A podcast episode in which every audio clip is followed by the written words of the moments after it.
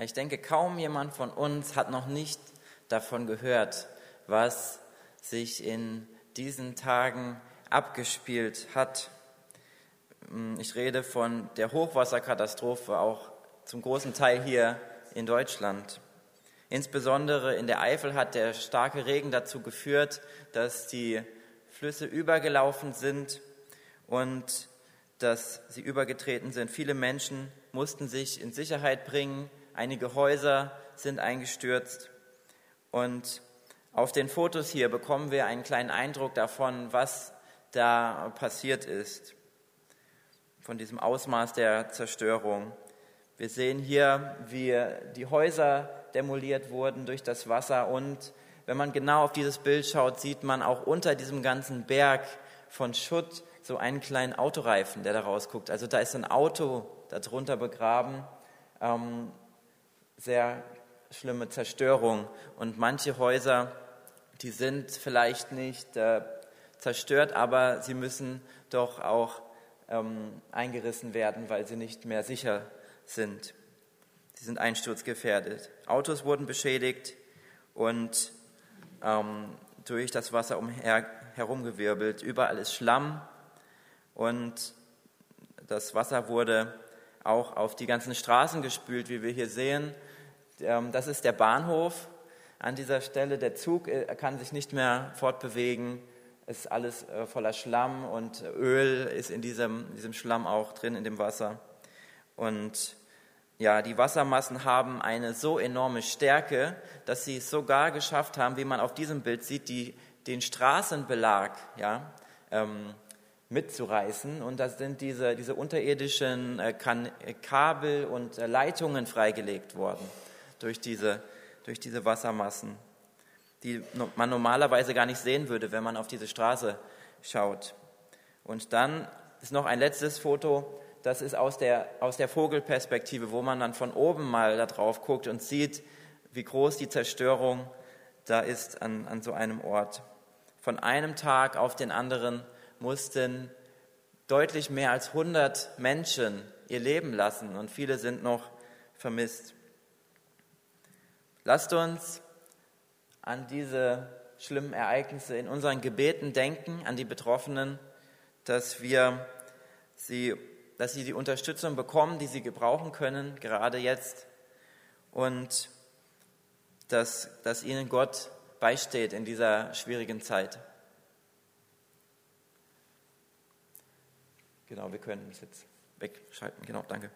In, in unserer Predigtreihe durch 1. Mose, da sind wir jetzt an der Stelle angekommen bei den Kapiteln 6 bis 8. Da könnt ihr einmal aufschlagen, Kapitel 6. Und da geht es auch um eine Geschichte, die auch mit einer Hochwasserkatastrophe zu tun hat. Aber der Unterschied zu der aktuellen Katastrophe ist, dass das Hochwasser damals deutlich zerstörerischer noch gewesen ist. Es geht um die Geschichte der Sintflut. Und in dieser Geschichte wurde fast die komplette Menschheit ausgelöscht. Nur Noah mit seiner Familie konnte überleben.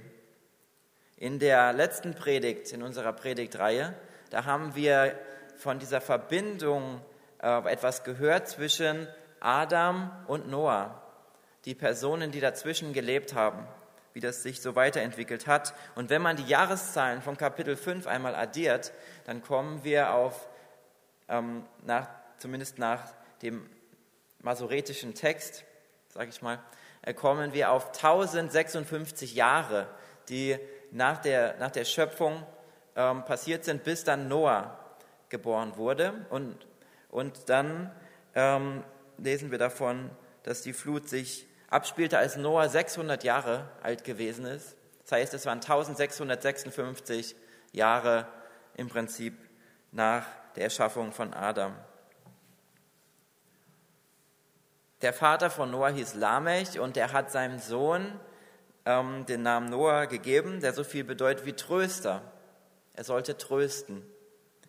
Denn er sagte, er wird uns trösten in unseren schweren und mühseligen Arbeiten auf dem Acker, den der Herr verflucht hat. Also Noah ähm, als derjenige, der, der Trost spendet in einer schwierigen, mühseligen Zeit. Wenn wir uns vor Augen halten, welches große Unglück durch die Sinnflut über die Menschen gekommen ist, dann ist es wirklich ein Trost, dass Noah und seine Familie das überstanden haben und einen, einen Neuanfang dann machen konnten. Zur Zeit Noahs wurden die Menschen immer zahlreicher. Es gab immer mehr Menschen und Gott legte dann fest, dass das Alter der Menschen nicht über die 120 Jahre hinaus gehen sollte. Wir haben bereits gehört, dass manche Menschen älter geworden sind, deutlich älter geworden sind als 120 und die Begrenzung der Lebenszeit auf etwa 120 Jahre hat sich bis heute nicht geändert. Ich habe einmal nachgeschaut, wie die älteste wissenschaftlich äh, dokumentierte Person, wie alt sie geworden ist, die Französin Jean Calment war das und sie wurde 122 Jahre alt. Und 1997 ist sie gestorben. Gott begrenzte das Lebensalter auf diese maximale Grenze aufgrund der Sünde der Menschen. So lesen wir es in der Bibel. Ihm gefiel es überhaupt nicht, wie die Menschen ihr Leben gestaltet haben, wie sie gelebt haben. Schlagt mit mir einmal das Kapitel 6 auf in 1. Mose und da möchte ich ab Vers 5 einmal lesen. Doch der Herr sah, dass die Bosheit der Menschen groß war und dass alle ihre Gedanken durch und durch böse waren. Da bereute der Herr, dass er sie geschaffen hatte. Ja, es bekümmerte ihn sehr. Und der Herr sprach, ich werde diese Menschen, die ich geschaffen habe, von der Erde ausrotten, sowohl die Menschen als auch das Vieh, die Kriechtiere und die Vögel. Ich bereue, dass ich sie überhaupt geschaffen habe. Noah aber fand Gnade vor dem Herrn. Ich weiß nicht, wie es dir geht, wenn du diese Verse in der Bibel liest, wenn du das hörst, was Gott da über die Menschen sagt. Ich bereue, dass ich die Menschen geschaffen habe. Ich will sie ausrotten, weil sie so viel Böses tun. Das ist so etwa das schlechteste Zeugnis, das man sich vorstellen kann, dass Gott seinen Menschen äh, ausgestellt hat. In der Schule bewertet ja ein Lehrer unsere Leistung und gibt uns, gibt uns da ähm, eine Note, je nachdem, wie wir, wie wir ähm, ja, eine Leistung erbracht haben. Und an dieser Stelle kann man sagen, das Zeugnis des Schöpfers über seine Schöpfung kann man eigentlich mit einer glatten Sechs ähm, gleichsetzen. Es ist nicht mehr tragbar äh, durchgefallen. Es geht nicht mehr. Der Kontrast zu dem ursprünglichen Zeugnis, das Gott seinen, seinen Menschen gegeben hat, als er sie geschaffen hat, könnte nicht größer sein. Da lesen wir im Schöpfungsbericht, als Gott die Menschen erschaffen hat, betrachtete er alles, was er geschaffen hatte. Und er sagte, es war sehr gut. Das entspricht einer Eins ähm, in den Schulnoten. Und wenn wir sehen, was das für ein Kontrast ist, es ist äh, die ganze Bandbreite der Noten, die es, die es gibt. Aber wir haben danach, nach dieser Schöpfung, auch schon gehört von dem Brudermord von Kain. Und da kam das Böse auch noch mehr durch. Und es sieht danach so aus, dass die Menschen daraus nicht gelernt haben, sondern dass es immer schlimmer geworden ist. Das Böse ist immer größer und einflussreicher geworden in der Menschheit. Die sind gewalttätig geworden und es gab zahlreiche Verbrechen. Und dieser böse Lebenswandel hat dann dazu geführt, dass Gott an einem gewissen Punkt in der Frühzeit gesagt hat, dass er die Menschen auslöschen wollte. Und der Auslöser für diese, diese Bestrafung Gottes war die Sünde der Menschen. Gott konnte einfach nicht mehr darüber hinwegsehen, was da sich abgespielt hat. Warum Warum hat Gott das getan? Hätte er nicht auch ein Auge zudrücken können? Ich denke, Gott handelte so, weil er die Menschen liebt. Das klingt vielleicht seltsam, vielleicht denkt ihr, wie kann das zusammenpassen? Gott liebt die Menschen und dann bringt er so ein, ein Unheil über die Menschheit. Aber bei Gott gilt das Prinzip, dass eine Sünde zu der Konsequenz führt, zu der, zum Tod führt. Das ist die Konsequenz der Sünde. Und das kennen wir ja bereits von Adam und Eva. Sie lebten im Garten Eden, sie hatten dieses ewige Leben, aber dann haben sie sich für die Sünde entschieden und dann äh, kam die Konsequenz, dass sie auch eines Tages sterben mussten und dass sie von der Gegenwart Gottes ähm, hinweggehen mussten. In, dieser, in unserer Geschichte hier, in Kapitel 6, da wird dieses Prinzip auch nochmal sehr deutlich. Die Konsequenz der Sünde ist der Tod. Ich frage mich, was wäre denn die Alternative gewesen? Hätte Gott einfach sagen können, okay, macht ihr mal, ich ziehe mich zurück. Kann man eine Welt, in der das Böse überhand genommen hat, einfach so tolerieren? Kann man das einfach so hinnehmen und sagen, ja, ist halt so, kann man jetzt nichts dran ändern? Ist es okay, wenn Mord und Totschlag an der Tagesordnung sind? Ich denke nicht, dass man das kann. Wir wünschen uns alle in so einer Situation, dass es Veränderung gibt, dass, dass es aufhört mit Mord, mit Totschlag, mit den Verbrechen und dass die Menschen ähm, ja, ein gutes Leben führen, wo man in Liebe miteinander umgeht. Das wünschen wir uns. Und es war gut, dass, dass die Amerikaner im Zweiten Weltkrieg diesen Größenwahn von diesem ähm, gewalttätigen Deutschland Einhalt geboten haben. Unter der Führung von Adolf Hitler hat Deutschland kein besseres Zeugnis verdient gehabt als das Zeugnis, das Gott hier den Menschen damals ausgestellt hat.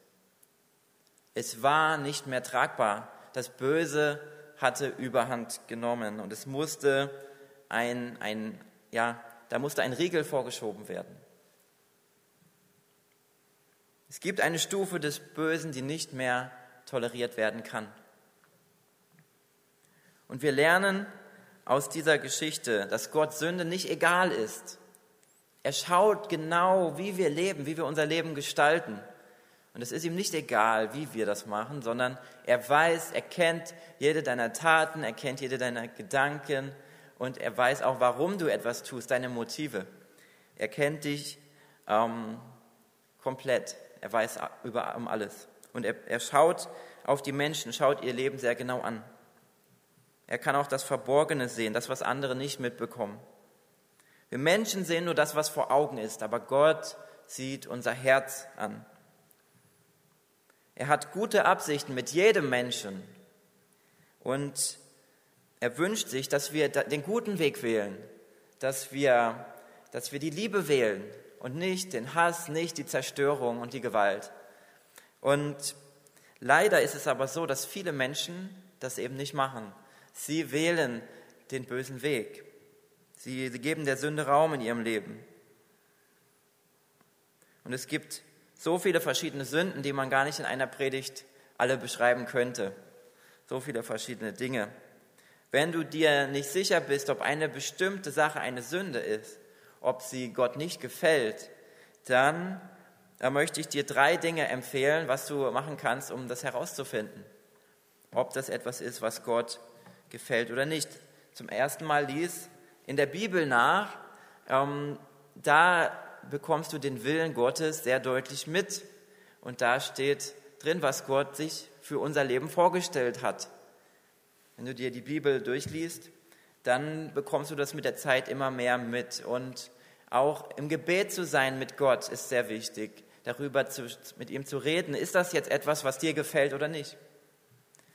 Dann zweitens, sprich mit anderen Christen darüber und frage sie, was denkst du denn dazu? Ist das etwas, was Gott die Ehre macht oder nicht? frage sie nach ihrer Einschätzung. Und drittens, du kannst dir auch den Absch einen Abschnitt anschauen in unserem Manual von unserer Kirche. Da steht, ähm, so ein Teil gibt es dazu, zu der Vereinbarung zu christlichem Verhalten. Und da gibt es einige Punkte, die da aufgeführt sind zum Leben als Christ, was, was, äh, was eine Sünde ist und was, was nicht. Wenn du dieses Buch nicht hast oder nicht weißt, wie du da drankommen kannst, kann man das auch bei uns im Büro ausleihen zum Beispiel und kann dann da reinschauen. Aber manche haben sich das auch gekauft. Das wird ja alle vier Jahre wird das erneuert. Dann gibt es eine neue Version davon. Und in, in einem Abschnitt hier von diesem Buch, da werden Beispiele genannt, wie so ein geheiligter Lebensstil aussehen kann. Zum Beispiel geht es darum, dass wir die Armen unterstützen, dass wir für die Bedürftigen da sind, dass wir ihnen helfen. Und dass wir auch das kombinieren mit einem einfachen Lebensstil, wo wir nicht unseren Reichtum oder unseren Luxus irgendwie ähm, ja, auf, die, auf den Podest stellen, dass andere davon sich vielleicht neidisch werden oder so, sondern das soll nicht so sein, sondern wir sollen ein einfaches Leben ähm, suchen.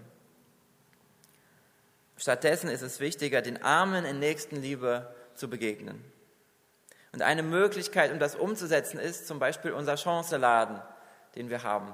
Da kann man mitarbeiten, da kann man den Bedürftigen die Klamotten oder Spielsachen ähm, geben, die sie ansonsten schwierig bekommen könnten.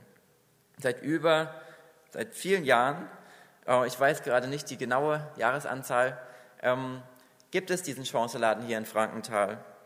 Und wenn du willst, kannst du dich auch dort engagieren, um die Bedürftigen da zu unterstützen. Im Manual hier geht es auch einen Teil, wo es darum geht, wie wir als Menschen in Bezug auf die menschliche Sexualität und die Ehe ähm, so leben können, wie es Gott gefällt. da werden wir unter anderem auch dazu aufgefordert, dass wir uns zum Beispiel auch von Pornografie fernhalten sollten.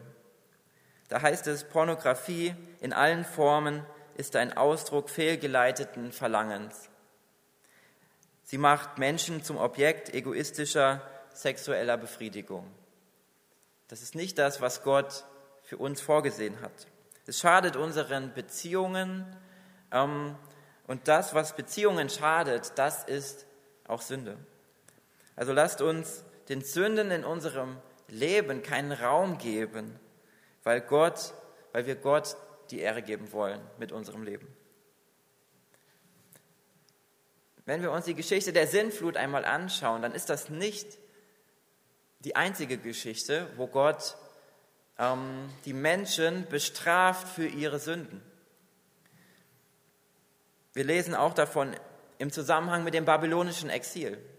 Da ist das Volk Gottes. Und da sagt Gott über sein Volk in Jeremia 33, Vers 5, die Babylonier werden in Jerusalem einfallen. Die Stadt füllt sich mit Leichen, die ich in meinem furchtbaren Zorn und meiner Erbitterung erschlagen habe. Ich habe mich von dieser Stadt zurückgezogen, weil ihre Einwohner so viel Böses getan haben. Wir lesen hier auch von dieser Bestrafung aufgrund der Sünden des Volkes Israel. Aber das ist nicht das Ende hier. Hier dürfen wir keinen Punkt setzen, sondern wir müssen auch weiterlesen, was, was Gott danach sagt. So geht es weiter. Dennoch soll es geschehen, dass ich sie verbinden und ihre Wunden heilen werde. Ja, Jerusalem soll wieder heil werden und ich will ihnen die Fülle von Frieden und Wohlstand zurückgeben.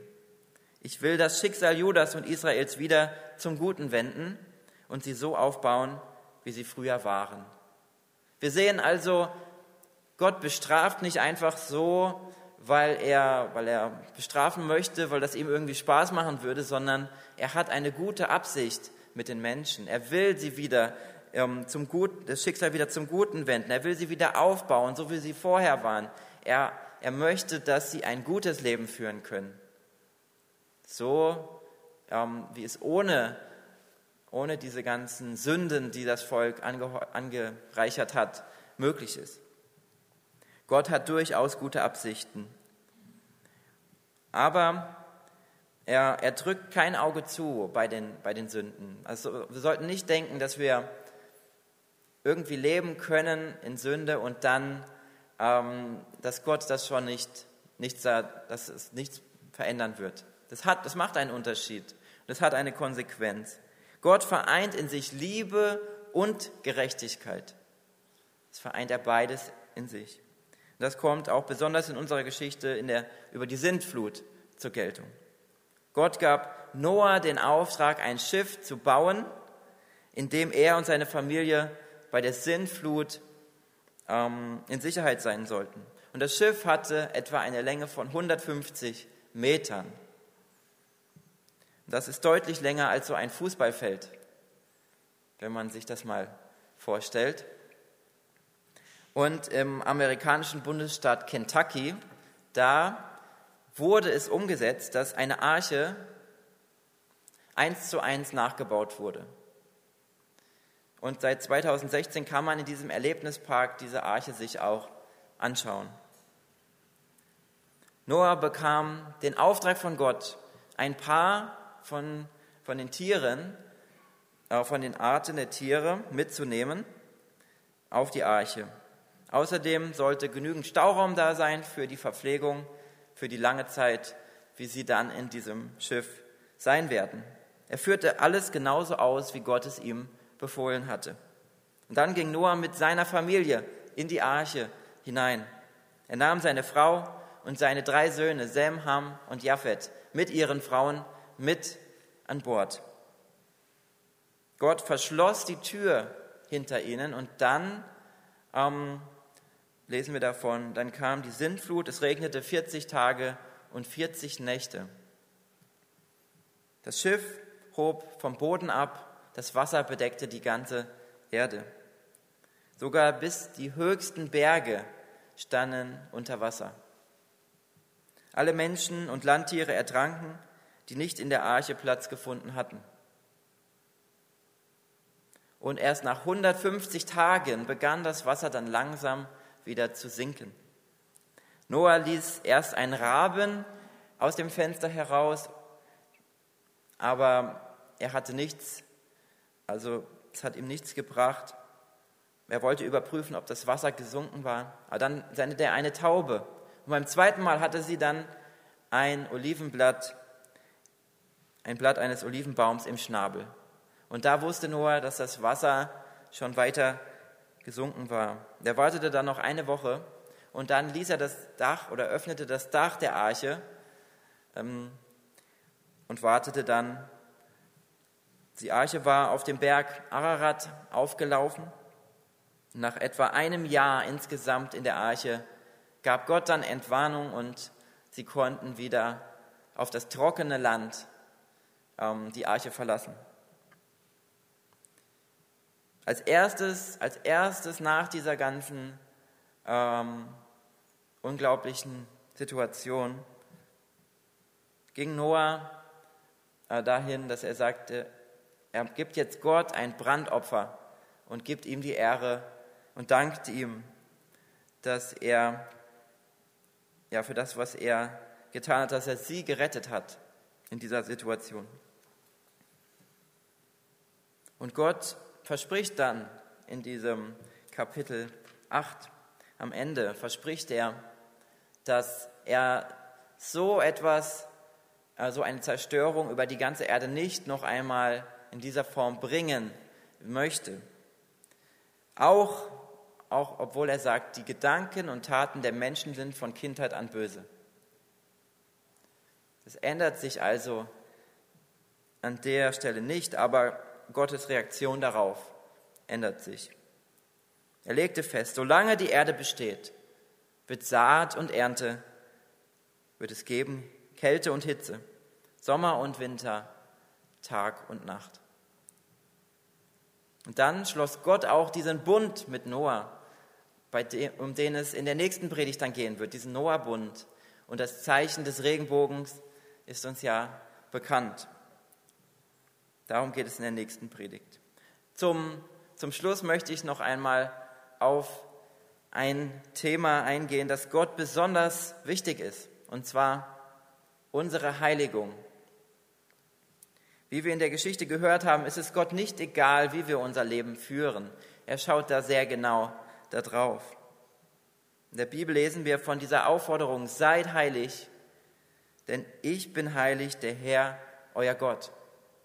Wir werden aufgefordert, ein heiliges Leben zu führen. Gottes Wille für uns ist das, dass wir so ein heiliges Leben führen. Und wenn wir heilig leben, dann bedeutet das, dass unser Herz von der Liebe Gottes erfüllt wird. Dass Gottes Liebe so viel Raum in uns einnimmt, dass wir davon auch weitergeben möchten an andere. Dass wir es nicht mehr für uns behalten können, sondern auch andere daran Anteil geben wollen. Dann wandeln wir nicht mehr in der Dunkelheit, sondern in Gottes wunderbarem Licht. Im ersten Johannesbrief lesen wir dazu. Und das ist die Botschaft, die wir von ihm gehört haben und euch verkündigen. Gott ist Licht und in ihm ist keine Finsternis. Wenn wir sagen, dass wir Gemeinschaft mit ihm haben und wandeln doch in der Finsternis, so lügen wir und tun nicht die Wahrheit. Wenn wir aber im Licht wandeln, wie er im Licht ist, so haben wir Gemeinschaft untereinander. Und das Blut Jesu, seines Sohnes, macht uns rein von aller Sünde. Lasst uns also danach streben, im Licht zu wandeln, nicht in der Dunkelheit, und ein Leben zu führen, das Gott die Ehre gibt. Welches Zeugnis würde Gott deinem Leben ausstellen, wenn er deinen Lebenswandel bewerten würde? Welche Note würde, würde er dir geben? Du kannst dir mal darüber nachdenken. Lasst uns so leben, dass er uns eine gute Note geben würde, dass unser Lebenswandel Gott gefällt. Amen.